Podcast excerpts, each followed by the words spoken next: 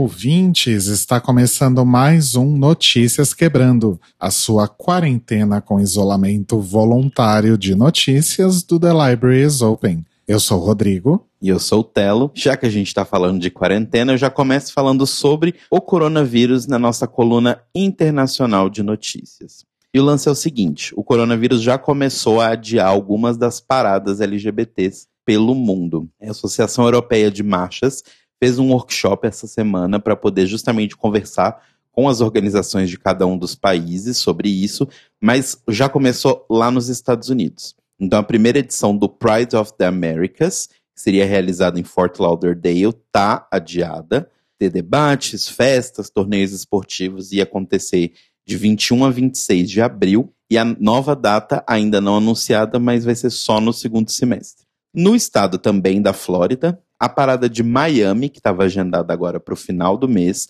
também adiou e manteve as coisas tudo para segundo semestre também.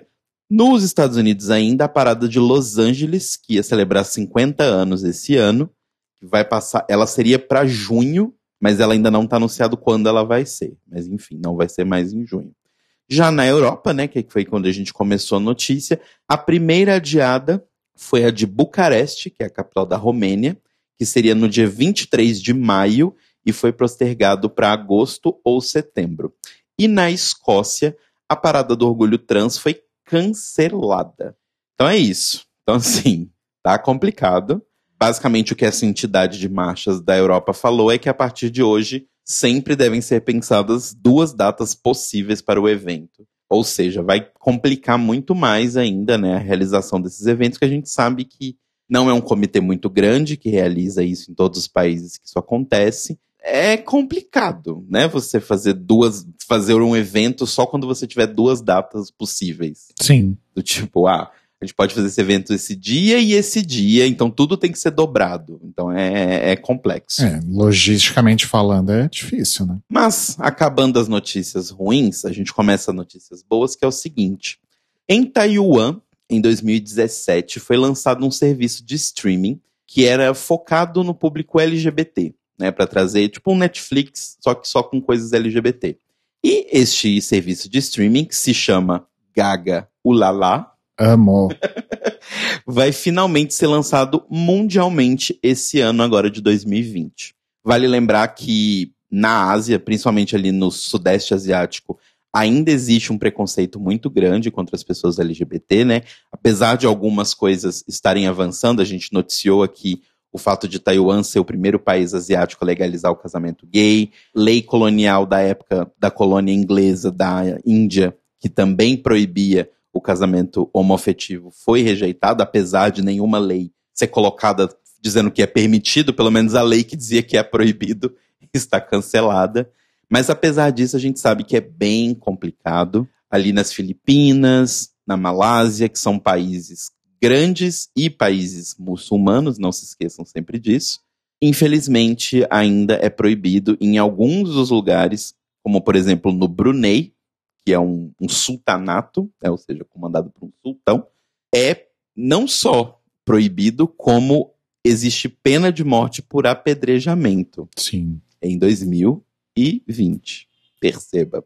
Enfim, a censura a gente sabe que é muito severa. Quando o filme Rocketman conta na história do Elton John lançou, a Malásia reprimiu todas as cenas de sexo gay do filme. E Singapura fez a mesma coisa com o último Star Wars, quando duas mulheres também se beijam. Então, assim, a ideia da plataforma é principalmente dar um espaço para que produtores de conteúdo, sejam ocidentais ou sejam orientais, possam colocar os seus produtos ali e não sofrer esse tipo de sanção né? Porque teoricamente a plataforma é de Taiwan, logo ela está abraçada pela lei de Taiwan. Obviamente isso pode ser contestado, a gente sabe que muitas vezes existem censuras que acontecem, né? A gente teve recentemente no Brasil um pedido bem forte de que fosse tirado o especial do Porta dos Fundos da, da Netflix, mas a partir do momento que já está na plataforma, é uma outra coisa, não é do tipo, as pessoas só vão ter acesso ao filme cortado. Não, agora ele está dando acesso ao filme e, caso por caso, isso será, será disputado.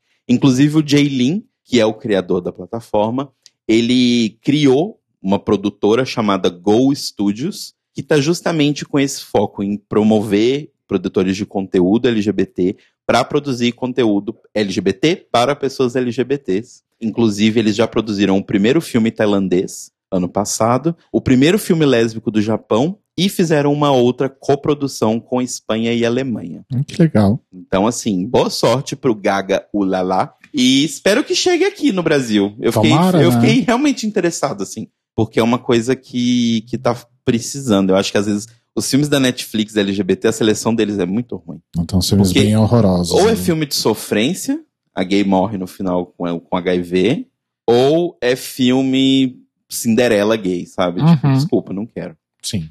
Outra notícia, agora muito boa aqui da América Latina, é que a partir desta segunda-feira, dia 16 de março, a Diana Zurco, que é uma repórter transexual, vai ser a primeira repórter transexual da Argentina a estar na TV aberta, obviamente. Ela não é a primeira pessoa transexual a fazer jornalismo na Argentina. Mas enfim, a Diana Zurco ela tem uma história bem grande já dentro do jornalismo. Inclusive, ela foi a primeira mulher transexual no rádio público. Ela trabalhava na Rádio Ciudad, AM 1110. E agora vai ser a primeira da televisão. Ela vai fazer parte da equipe de jornalismo da televisão pública. E a televisão pública é tipo como se fosse um SPTV, vai fazer uma relação aqui. Hum, Então eles têm quatro programas durante o dia: um de manhã, um na hora do almoço, um no meio da tarde e um à noite. certo. E eles têm também um canal separado que fala principalmente sobre política internacional. É meio aquela coisa que a gente está acostumado com a Fox News e os canais americanos, que tem tipo um, um segundo canal que é debate o dia inteiro sobre política internacional. E ela vai fazer parte dessa equipe. Então, parabéns para Diana Zurco, que ela arrase muito. E parabéns para a televisão pública por ter convidado ela para Sim. participar. Sim, arrasaram muito. Boa sorte pra Diana.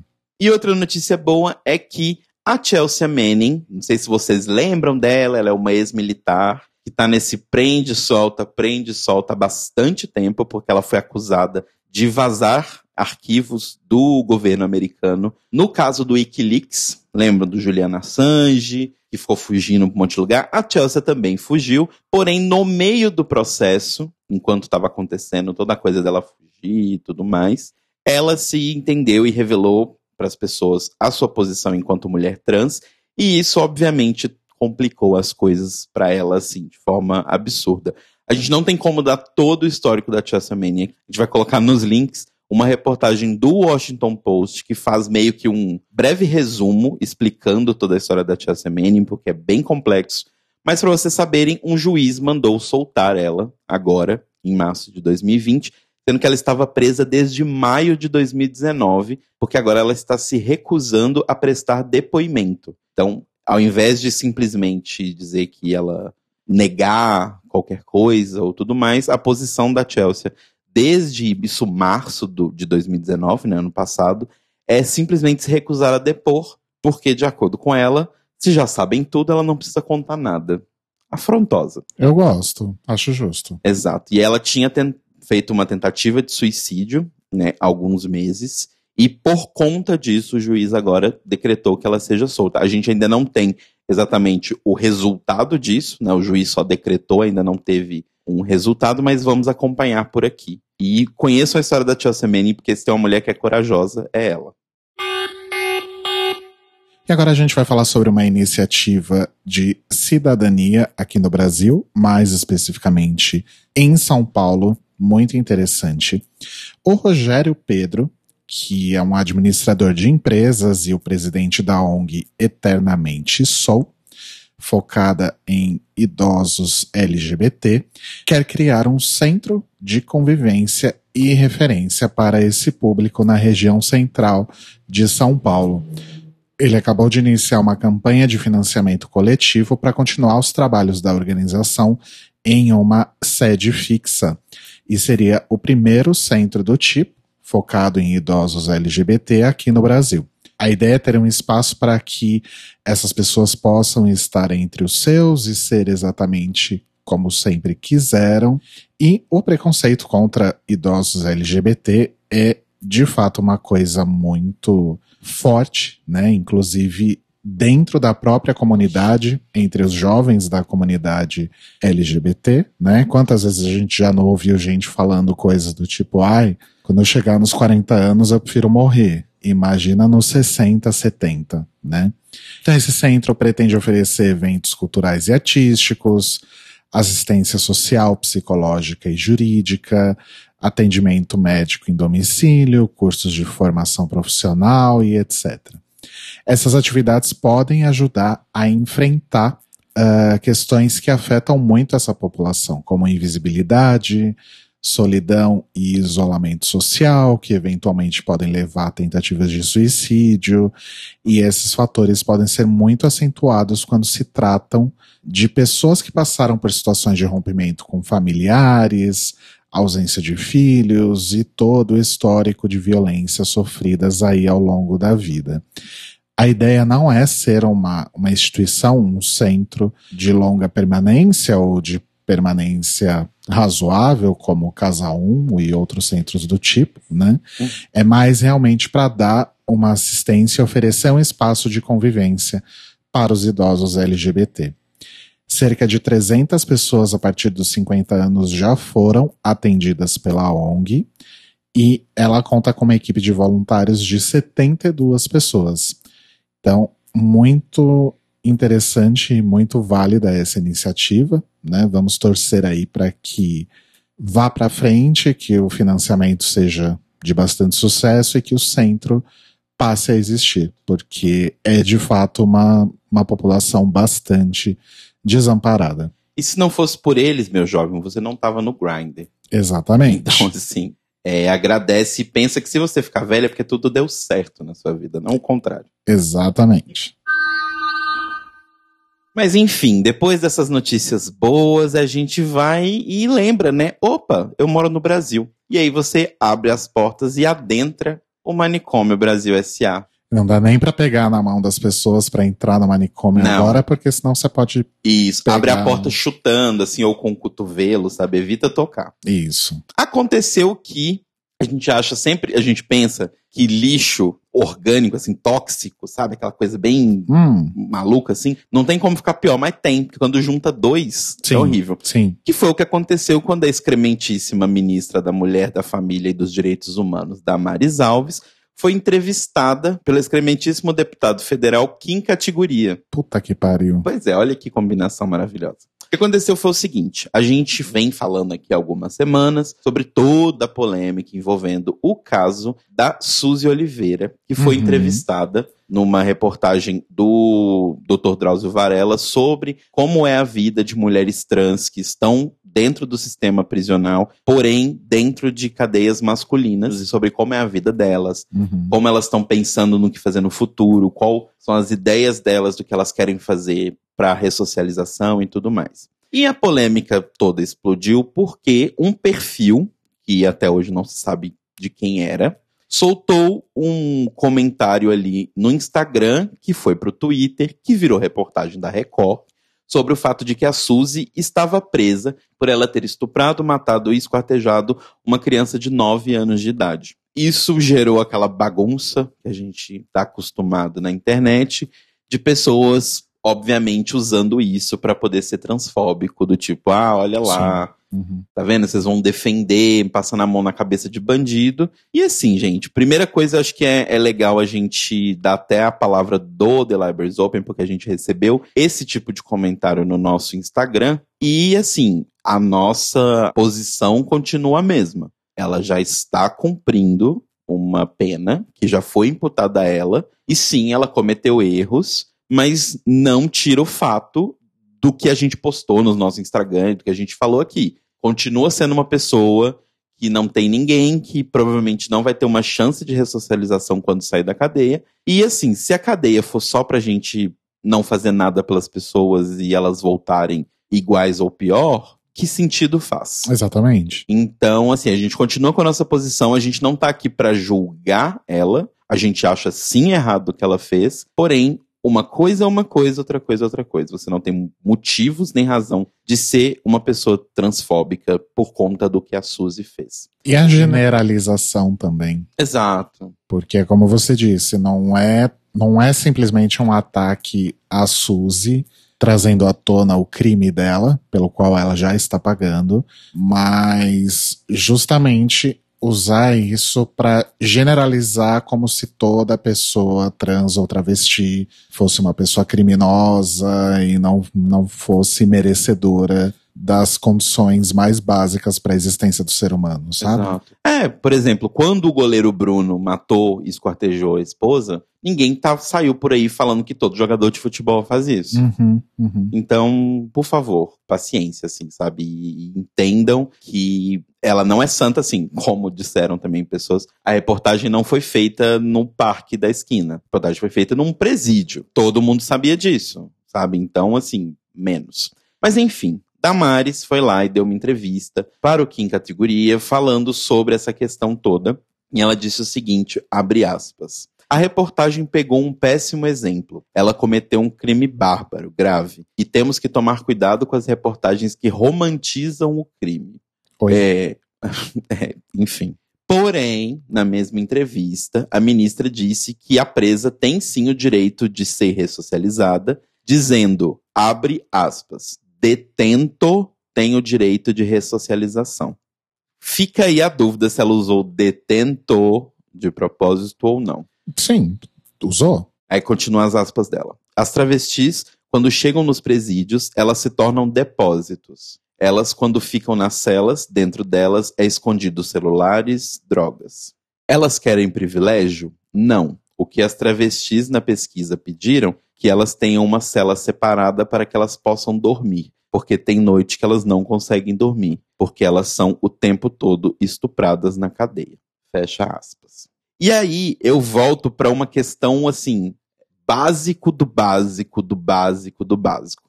Ignora o crime da Suzy, ignora a merda que a Damares falou, ignora até o abraço do Drauzio Varela. O que motivou a reportagem do Drauzio?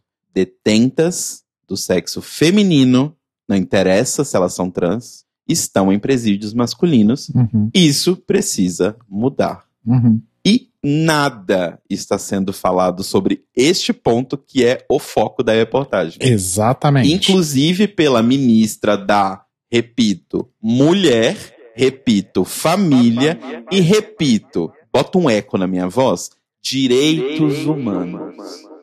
Então é isso. Essa é a pessoa que temos representando essas três categorias. Eu posso dizer assim. Enfim, e ainda continuando o caso da Suzy, a ANTRA, que é a Associação Nacional de Travestis e Transsexuais, fez uma nota de repúdio contra o linchamento virtual que está sendo promovido contra a reeducanda Suzy. Eles postaram, inclusive, no Instagram deles, mas o completo está no site da ANTRA. Então entre lá no site deles, antrabrasil.org. A gente vai colocar o link do site. Provavelmente você é ouvinte do Delabrasil, você já conhece o site da Antra, mas a gente vai deixar para vocês lerem completo a nota de repúdio deles e é muito interessante ler porque assim, as pessoas estão focando no ponto errado, como sempre. Sim, sempre. Uhum. Enfim. E por último, uma notícia bem triste que é lá da minha terra natal, inclusive de um lugar que eu já frequentei muito, que é o Maleta, porque o que acontece é que o Olympia Cup Bar, que era um bar comandado e apenas com funcionárias transexuais que ficava lá no segundo andar do Maleta, infelizmente está fechado para sempre. Nossa, gente. O que acontece assim, quem não conhece o edifício Maleta lá em Belo Horizonte, ele é um edifício misto, né? Ele é um edifício assim bem gigantesco, ele acho que tem quatro ou três torres, então ele tem desde apartamentos pequenos para alugar, tem apartamentos muito grandes, tem lojas, tem escritório. Então, assim, tanto o primeiro andar, o térreo, quanto essa, esse mezanino, ele é casa de muitos bares, inclusive bares, assim, históricos de Belo Horizonte, que estão lá desde não sei quando.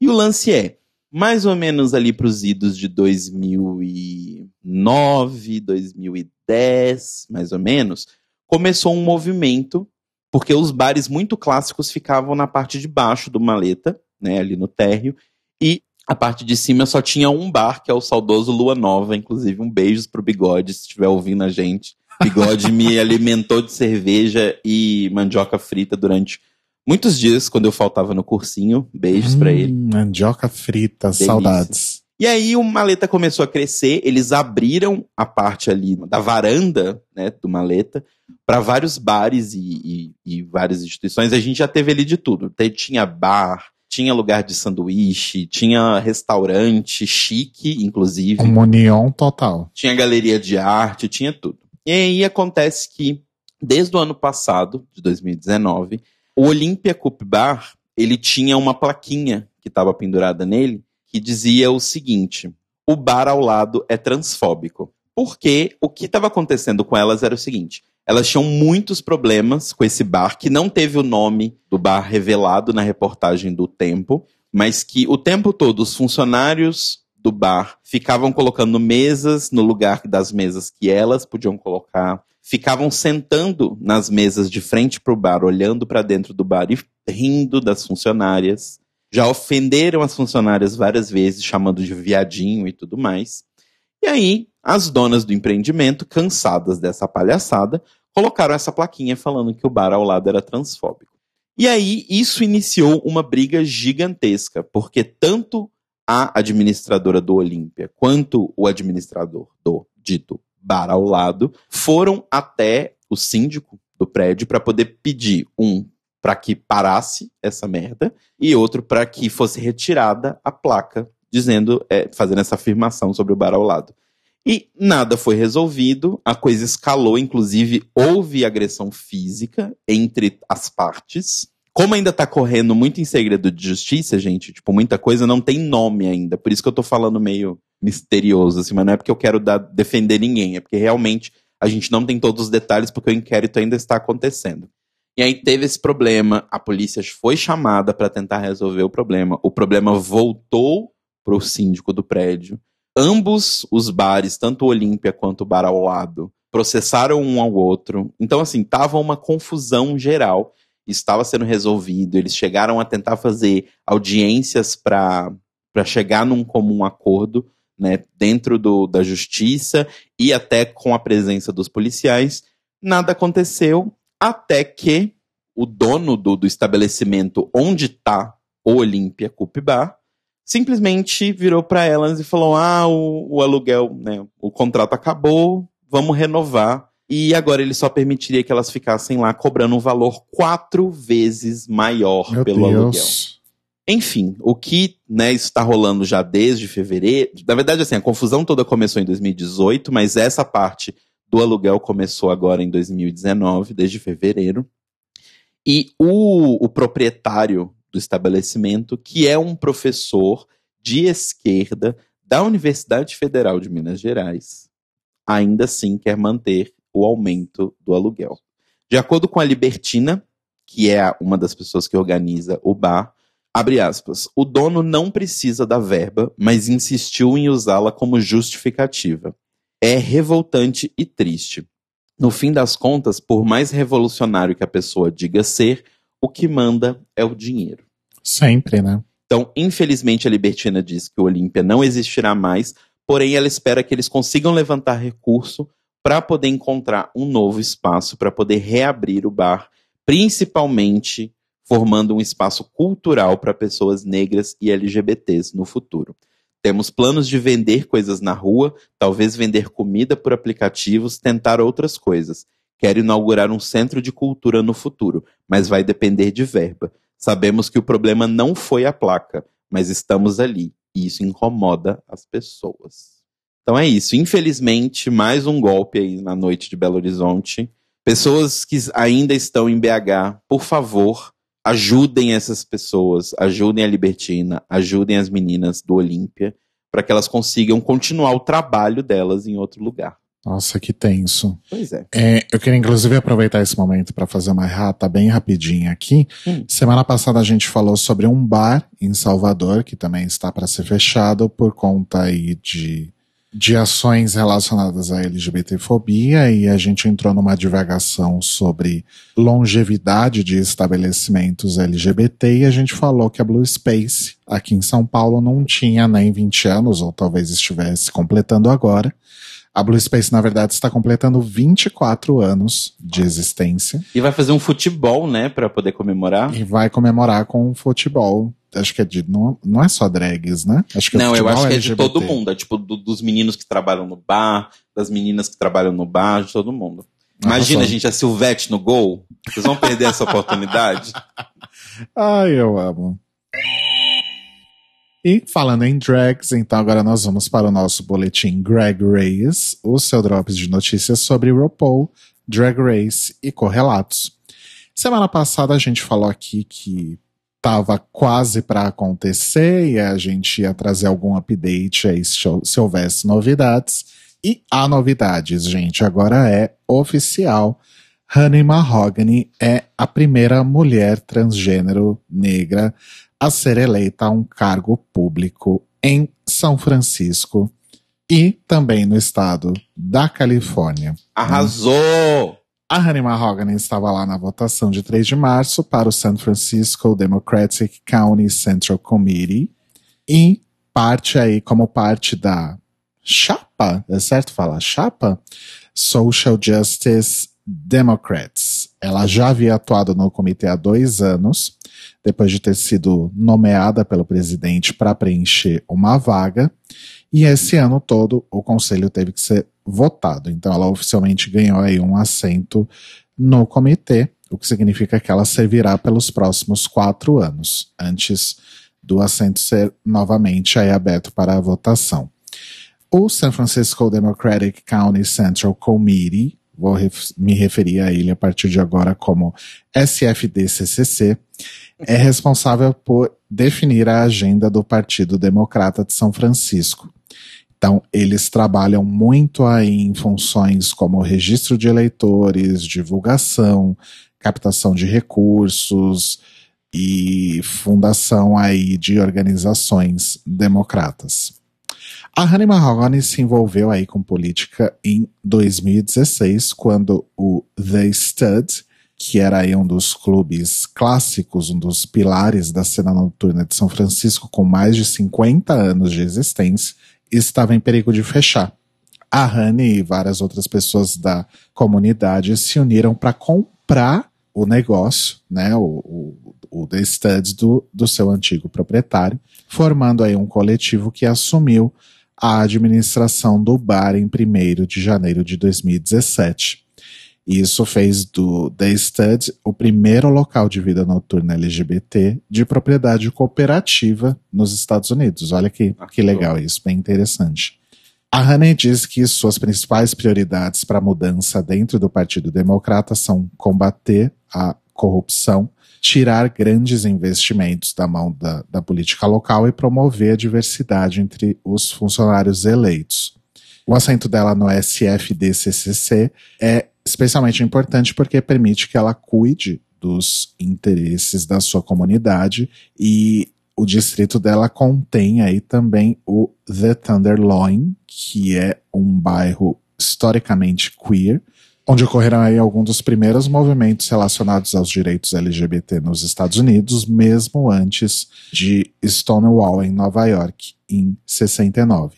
A Honey Mahogany é também cofundadora do Distrito Cultural Transgênero, que é municipalmente reconhecido dentro do governo, né, e formalmente nomeado Distrito Cultural Transgênero de Compton, em homenagem aos motins da cafeteria de Compton em 66.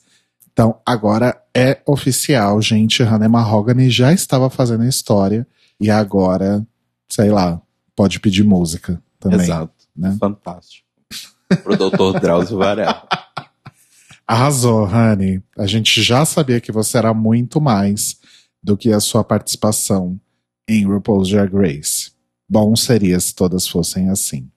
Bom, essa semana a gente teve outro cancelamento aí envolvendo RuPaul's Drag Race, mas. Tem uma cabeça de cavalo enterrada para RuPaul em algum lugar. Não, né? mas dessa vez é um cancelamento real, oficial, não é uma pessoa.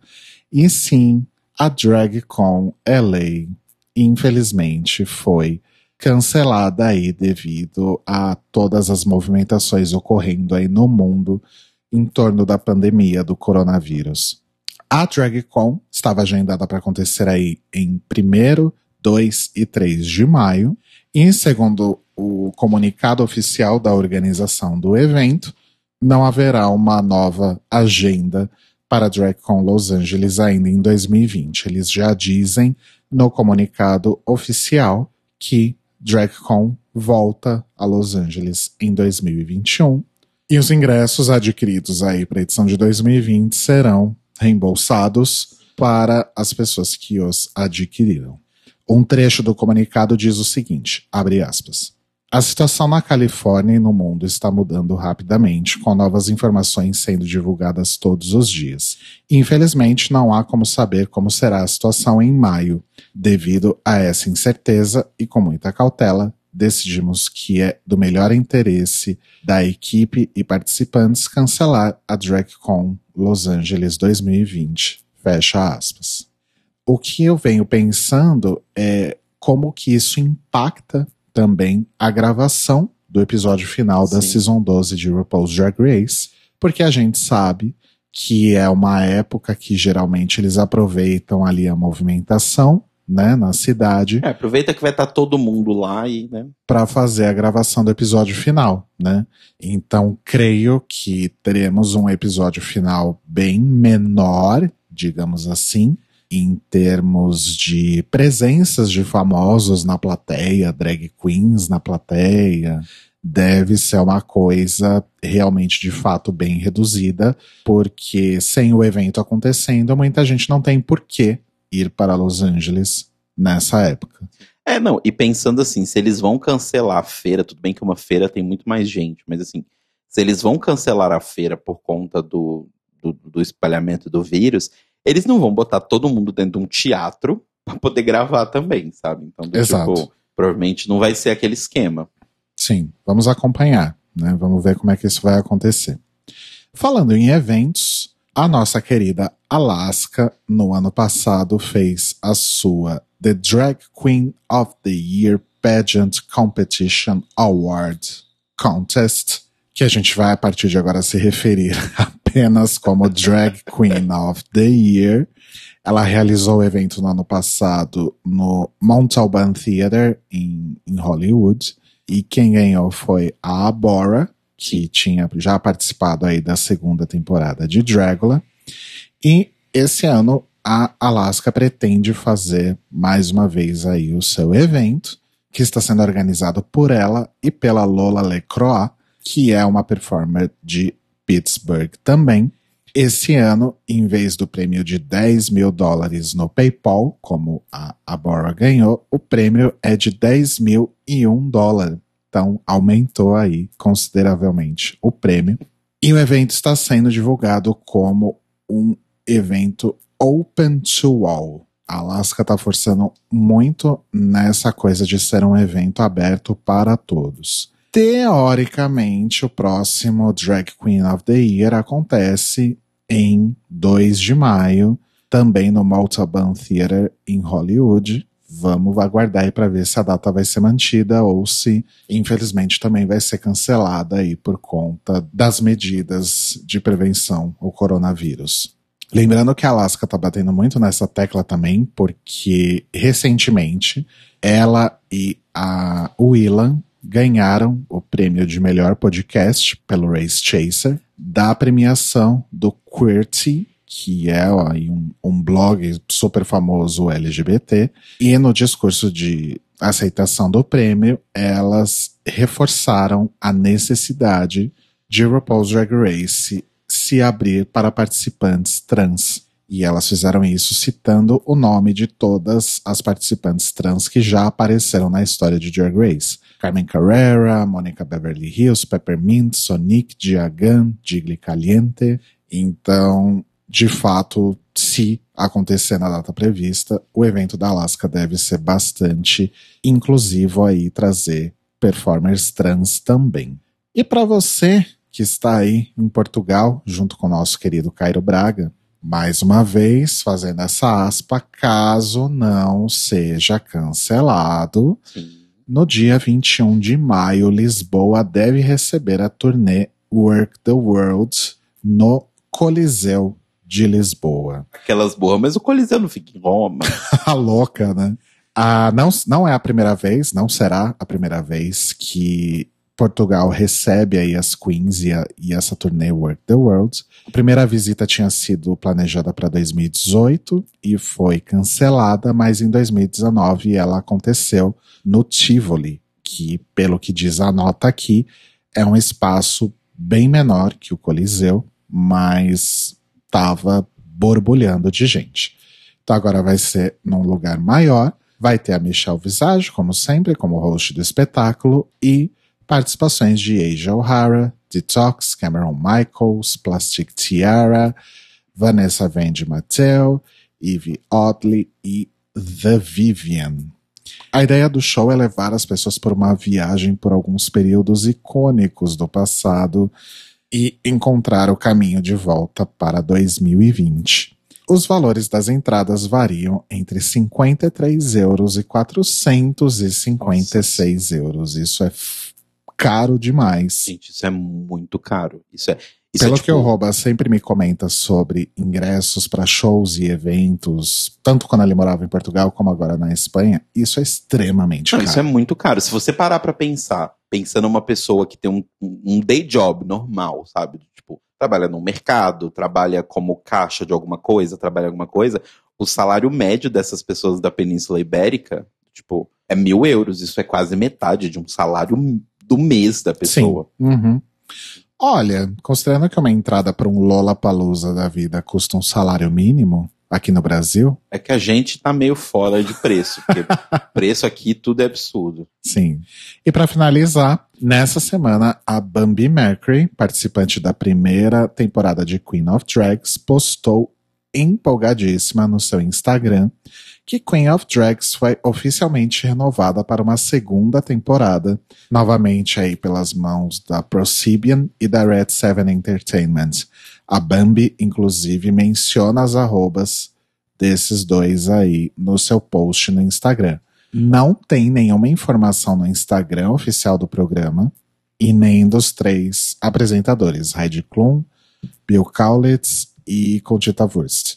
Ninguém falou nada, mas se você vai na Wikipedia de Queen of Drags, existe lá uma menção que em março de 2020 a série foi renovada para uma segunda temporada. Então, deve rolar Queen of Drags aí de novo. A gente já avisa que a gente não vai cobrir, tá bom? um beijo. Não sei, né? Se, se a temporada for melhor que a primeira. É. A gente pode até fazer um episódio especial. Se mas... as pessoas pedirem muito e não tiver batendo com nenhuma das temporadas que a gente já tem interesse de cobrir, que a gente já falou aqui, que é Drag Race, é, spin-off com a RuPaul, ou seja, né, tipo, todos os programas, ainda que sejam spin-off, se tiver a RuPaul de apresentadora, a gente vai cobrir, e Dragula, que a gente não abre mão. E o que vier de Drag Race Brasil, vamos saber aí, né? Mas e também o reality novo da Netflix com a Glória Groove. Exato. Né? Vamos as ver. nossas prioridades. Vamos ver como as, como as datas casam, né? Como diria aquela moça, é, não é a RuPaul, não. e se encerra então aqui o Greg Reyes dessa semana.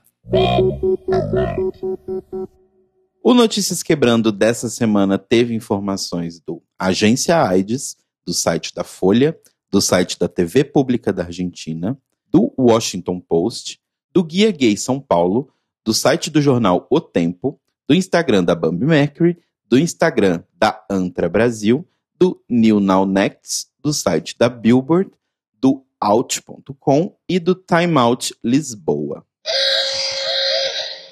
A minha indicação e também do Telo para essa semana é o disco novo de Letrux, que chegou aí nessa última sexta-feira, dia 13 de março. Letrux aos prantos. Letrux traduzindo o sentimento de uma geração aos prantos. Exato. Assim como ela diz na, na introdução, na prime, no primeiro verso da música Abalos Sísmicos, acordei feliz, mas o país não colabora.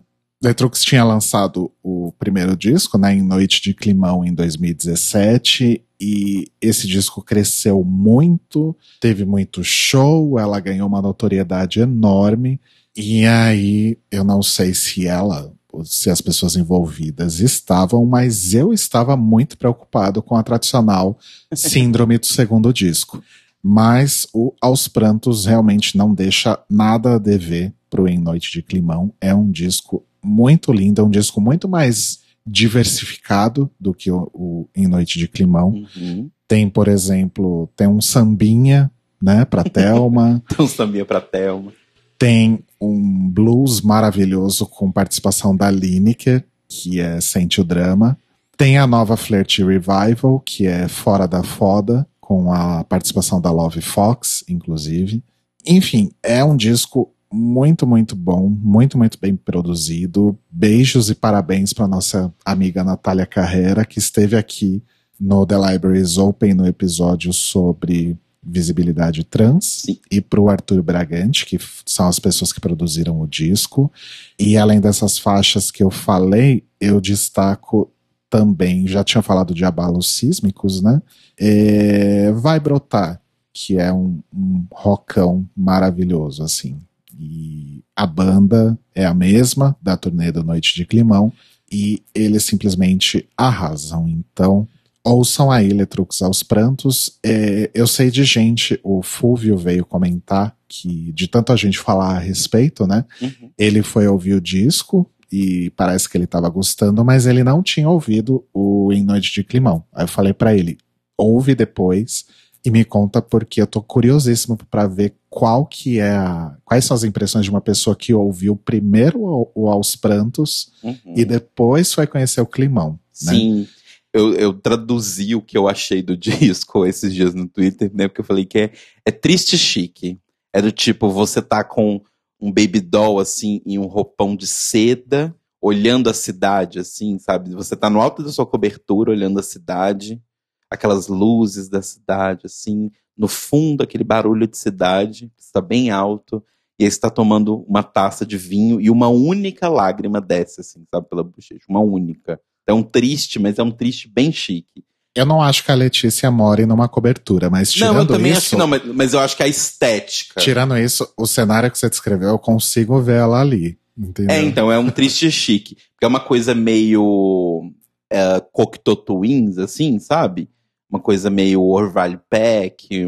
É nessa vibe, assim. Eu achei bem, bem gostoso. É o tipo de música que eu amo. Eu, eu tenho uma playlist no meu Spotify que é parecida com esse estilo, é um pouco menos eletrônico, mas que é o Baroque Pop. que tá nessa, nessa vibe, assim. Eu, eu gostei muito.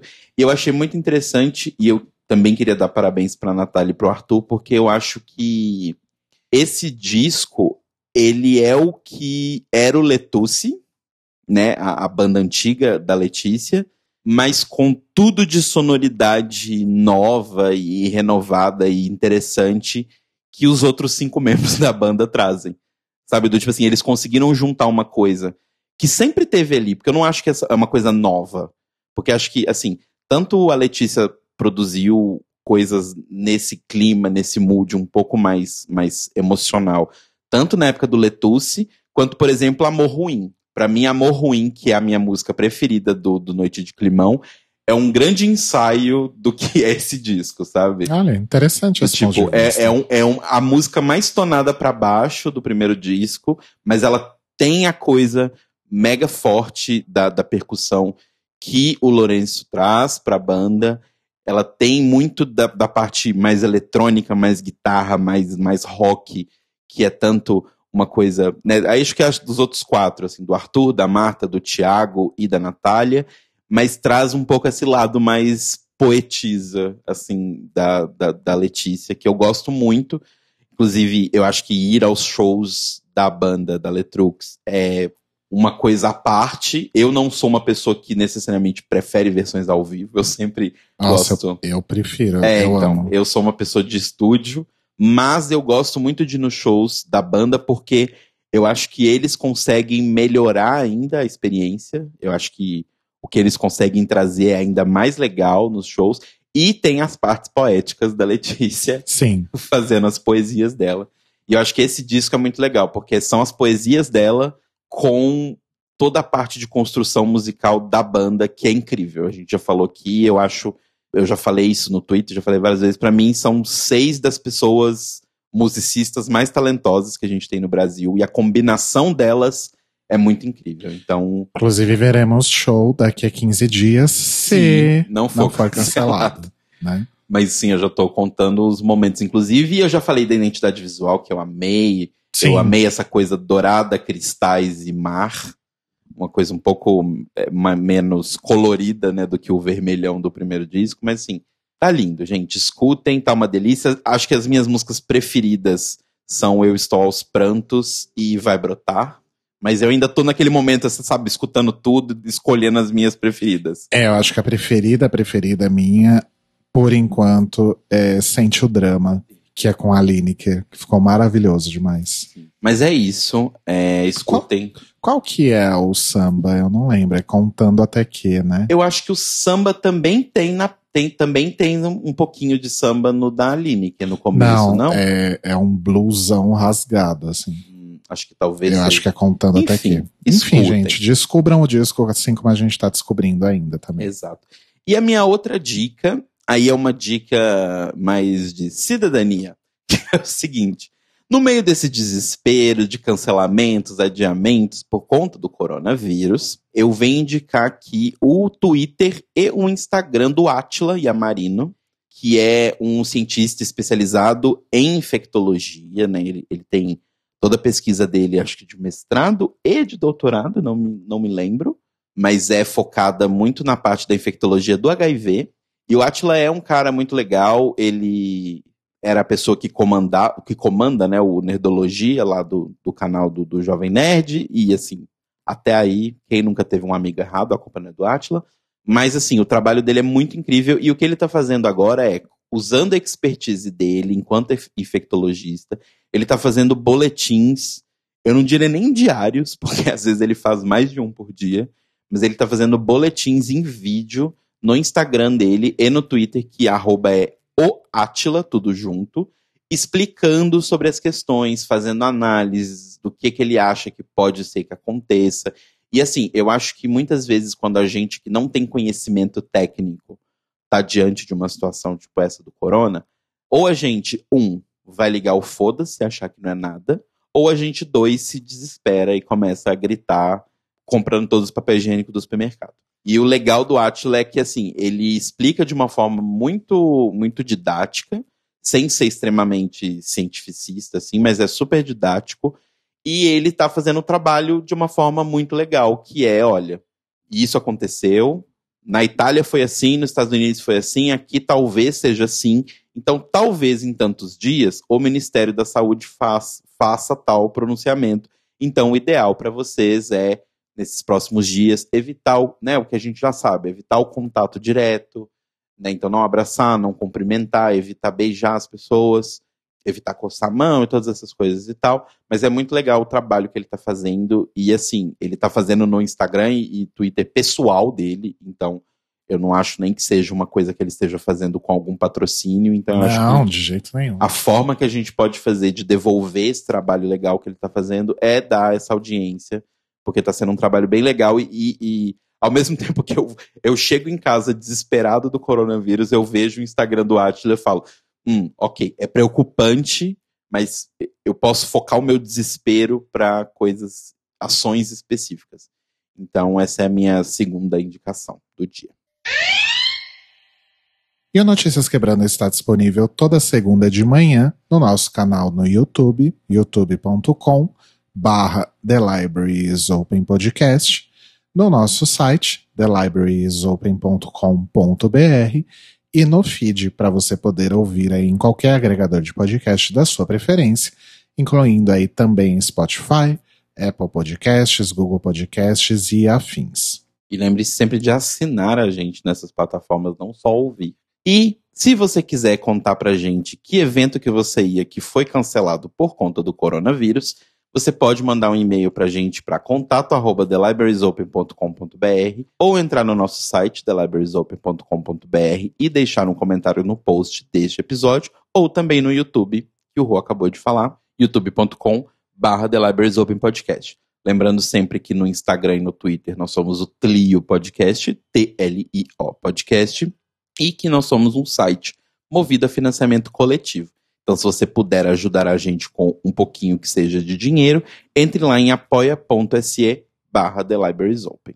E nós nos ouvimos e nos falamos daqui a pouquinho, às 21 horas, horário de Brasília, meia-noite, horário de Lisboa, no The Library is Open, onde falaremos sobre o terceiro episódio da 12 temporada de RuPaul's Drag Race, World's Worst.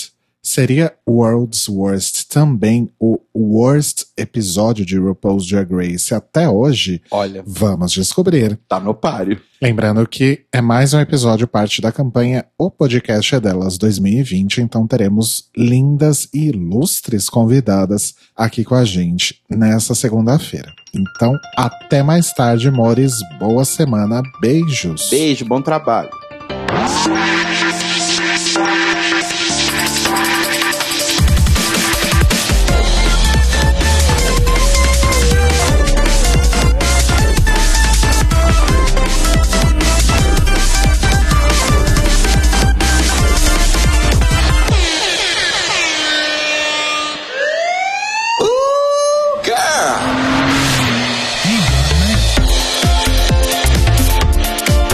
Esses são os nossos queridos apoiadores que nos ajudam a fazer do Tlil um podcast cada vez melhor por meio da nossa campanha no Apoia-se.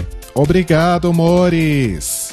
Rafa Bibi, Sam, Ivan Ribeiro, Tonho Esteves, Leandro Bacelar, Tiago Querentino, Fúvio Bassalobre, Sérgio Araújo, Thaís Alves, Fred Pavão, Lucas Alves Romeiro, Gui Gonçalves, Mia Brandão, Jean Prado, Cleiton Cris Cris, Pandora, Maíra Bueno, Inês Barreto, Cacita Alves, Bia Souza, Valdi, Manuel Carneiro, Letícia Ferreira, Vitor Vila Verde, Arthur Mois, Raboni Santos, Vini Souza, Edgar Torres, Malu Vieira, Inoue, Duda Zanini, Luiz Oeste, Juliano Lopes, Brenner Guerra, Tata Finoto, Malcolm Bauer, Pietro, Senhor Basso, Rafael Pinho Pradella, Isa de Sales, E se você quer ouvir o seu nome no final de todos os nossos episódios, vai lá em apoia.se barra The Library is Open, confira as nossas metas, escolha suas recompensas e se torne uma apoiadora do The Library is Open. Este podcast faz parte do movimento LGBT Podcasters. Conheça outros podcasts através da hashtag LGBT Podcasters ou do site www.lgbtpodcasters.com.br.